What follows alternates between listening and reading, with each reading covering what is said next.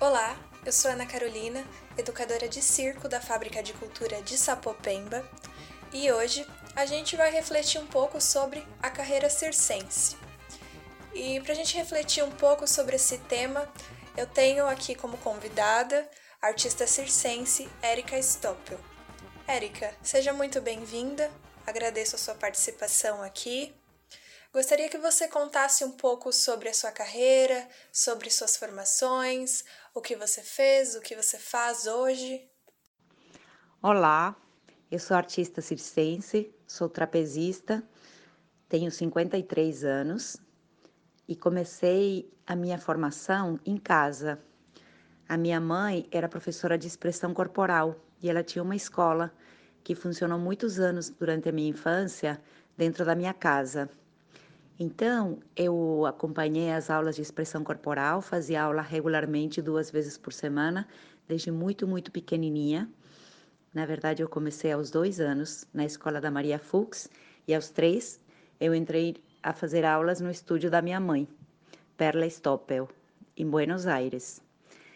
Quando adolescente, eu já tinha decidido que eu queria ser atriz. Então, também comecei a fazer aulas de teatro desde muito nova e fiz aulas de teatro até que eu entrei é, no, na Escola Nacional de Arte Dramática, muito parecida com a formação que aqui tem na EAD, na USP, uma formação que dura quatro anos e que tem, é, por força, a formação técnica. Então, a gente aprendia na Escola Nacional de Arte Dramática interpretação, trabalho com corpo, trabalho com voz história do teatro, cenografia, elementos de iluminação, trabalho em equipe. Essa foi a minha primeira formação. Quando eu terminei a minha faculdade, que na verdade na época era um curso técnico, eu pedi uma bolsa para estudar na Escola de Circo de Cuba. Isso porque eu já tinha começado a fazer acrobacia em Buenos Aires com um grande mestre que veio dar um workshop é, na nossa faculdade. E assim eu conheci três anos depois digamos eu virei acrobata. E eu quis continuar com as técnicas do circo que me chamava muita atenção na época sobretudo porque eu pensava em trabalhar com teatro de rua. Foi assim que eu passei um ano é, na escola de circo de Havana Cuba. A escola chama Juri Mandic e na época eu tive vários professores soviéticos, porque foi antes da queda do Muro de Berlim, então a influência soviética nos países socialistas, ela era muito forte. Tive grandes professores e aprendi a fazer coisas que, digamos, eu faço até hoje, que eu aprendi na escola de Cuba. Eu treinava acrobacia, malabarismo, acrobacia de dupla, aparelhos aéreos, aprendi a girar de nuca, a caminhar no arame. E a primeira vez que tive aula do trapézio, com o cinto de longe, num trapézio muito alto, eu caí. E eu falei: ah, não, eu não quero mais fazer trapézio. muito curioso, né? Virei trapezista depois. Quando terminei a escola e por motivos familiares, eu vim morar em São Paulo. E em São Paulo eu conheci o Circo Escola Picadeiro. E é naquela época, o grupo acrobático Fratelli tinha tomado conta das aulas. Então, é, foi um momento em que a escola estava muito, muito cheia de alunos e com uma vibração muito boa. E eu me juntei a eles, eu aprendi trapézio de voos com o Zé Wilson, o diretor da escola, aprendi petit volant, que é um trapézio de voos um pouco menor, né? É, que não tem rede, tem colchões. É, aprendi, criei um número de corda indiana, que foi o André Caldas que me ensinou a fazer, e fiz o primeiro número, que era um, um duo acrobático na perna de pau, com Felipe Matsumoto. Então, naquela época, eu consegui um trabalho como trapezista e fui trabalhar no circo tradicional, no circo de família, uma grande empresa que era o Circo Vostok. Eu fazia trapézio de voos e também fazia meu número de corda indiana. Cheguei a fazer 17 espetáculos por semana. E nos dias livres, que era segunda e terça, eu treinava trapézio de voos no Circo Escola ainda.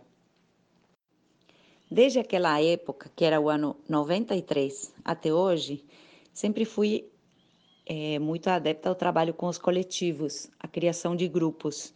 Então, eu fiz parte da formação de muitas companhias. A primeira foi a Naudi Ícaros, depois foi a Companhia Linhas Aéreas.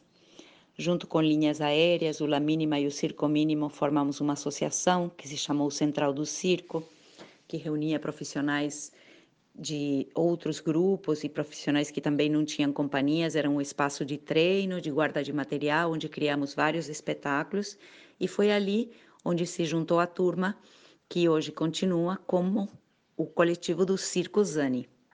Eu sou artista do Circo Zani e também tenho outras duas companhias. A Companhia das Rosas, na qual eu trabalho com manipulação de bonecos, teatro de sombras, teatro de objetos e circo, e o Piccolo Circo, que é outra companhia com a qual eu realizei dois espetáculos. No ano de 2016, eu tive muita vontade de voltar a estudar e foi assim que eu entrei na faculdade para fazer um curso de mestrado, um curso de pós-graduação na Faculdade de Artes Cênicas, no Instituto de Artes da Unicamp. E eu me debrucei a estudar sobre o nosso fazer como artistas e o processo de criação.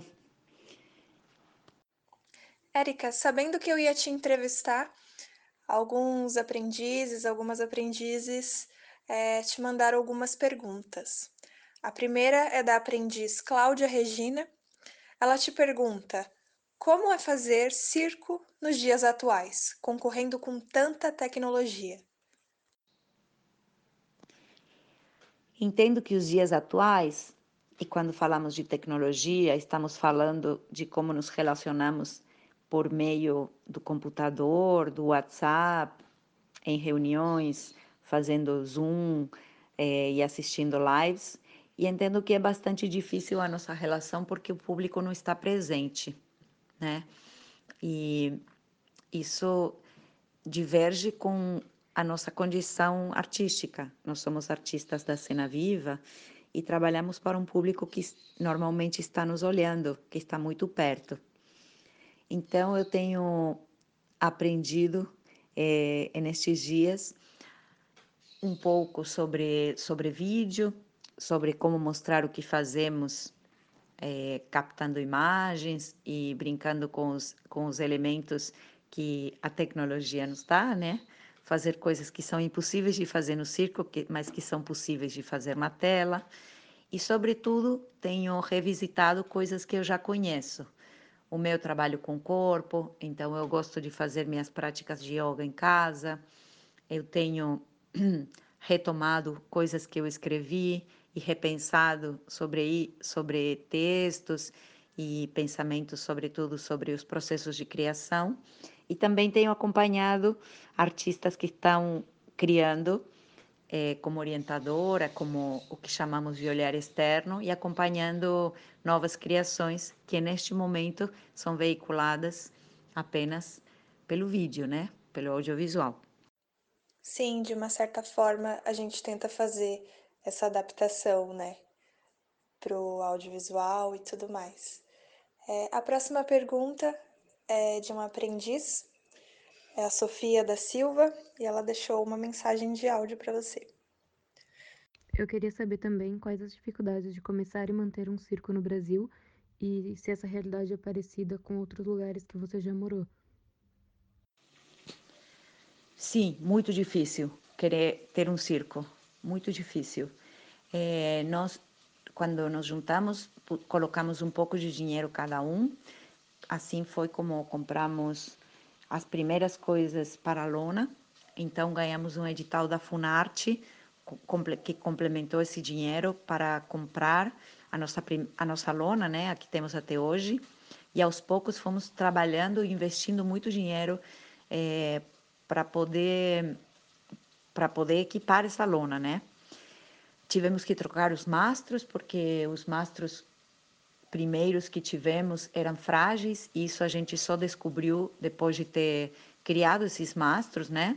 É, e montado a lona. A gente sentia que a lona ficava um pouco bamba, que não dava para tensionar ela como a gente gostaria, então tivemos que fazer novos mastros, fizemos uma arquibancada que precisou de manutenção muitas vezes, ainda precisa neste momento de uma outra manutenção. Trabalhamos muitas vezes com editais, é, em algum, uma vez com patrocínio para a criação de um espetáculo que nos ajudou a fazer uma manutenção também de cenografia, a guarda de material, porque nós não vivemos no circo, então o circo não está montado permanentemente. É, a guarda de material, a compra das carretas para guardar e para transportar o circo foram investimentos que a gente fez e muitos investimentos também artísticos para manter a qualidade do que fazemos. A realidade diria eu, em toda a Latinoamérica é muito similar a que, a que temos aqui, pela experiência que os colegas contam e por ter observado como funcionam outros circos independentes na Argentina, no Uruguai, que são os casos que eu mais conheço, é, e no Peru.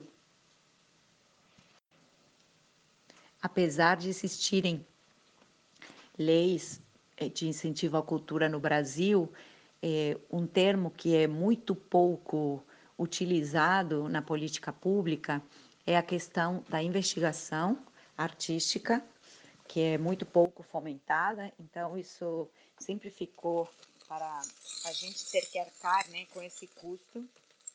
E também é, a questão da manutenção de equipamentos porque o circo se desgasta, é, os cabos de aço têm que ser trocados, cordas envelhecem, faixinhas precisam ser trocadas e esses materiais são muito caros. Então, eu diria que é, muitas vezes a gente sustentou o circo com nossos próprios corpos e nosso próprio trabalho.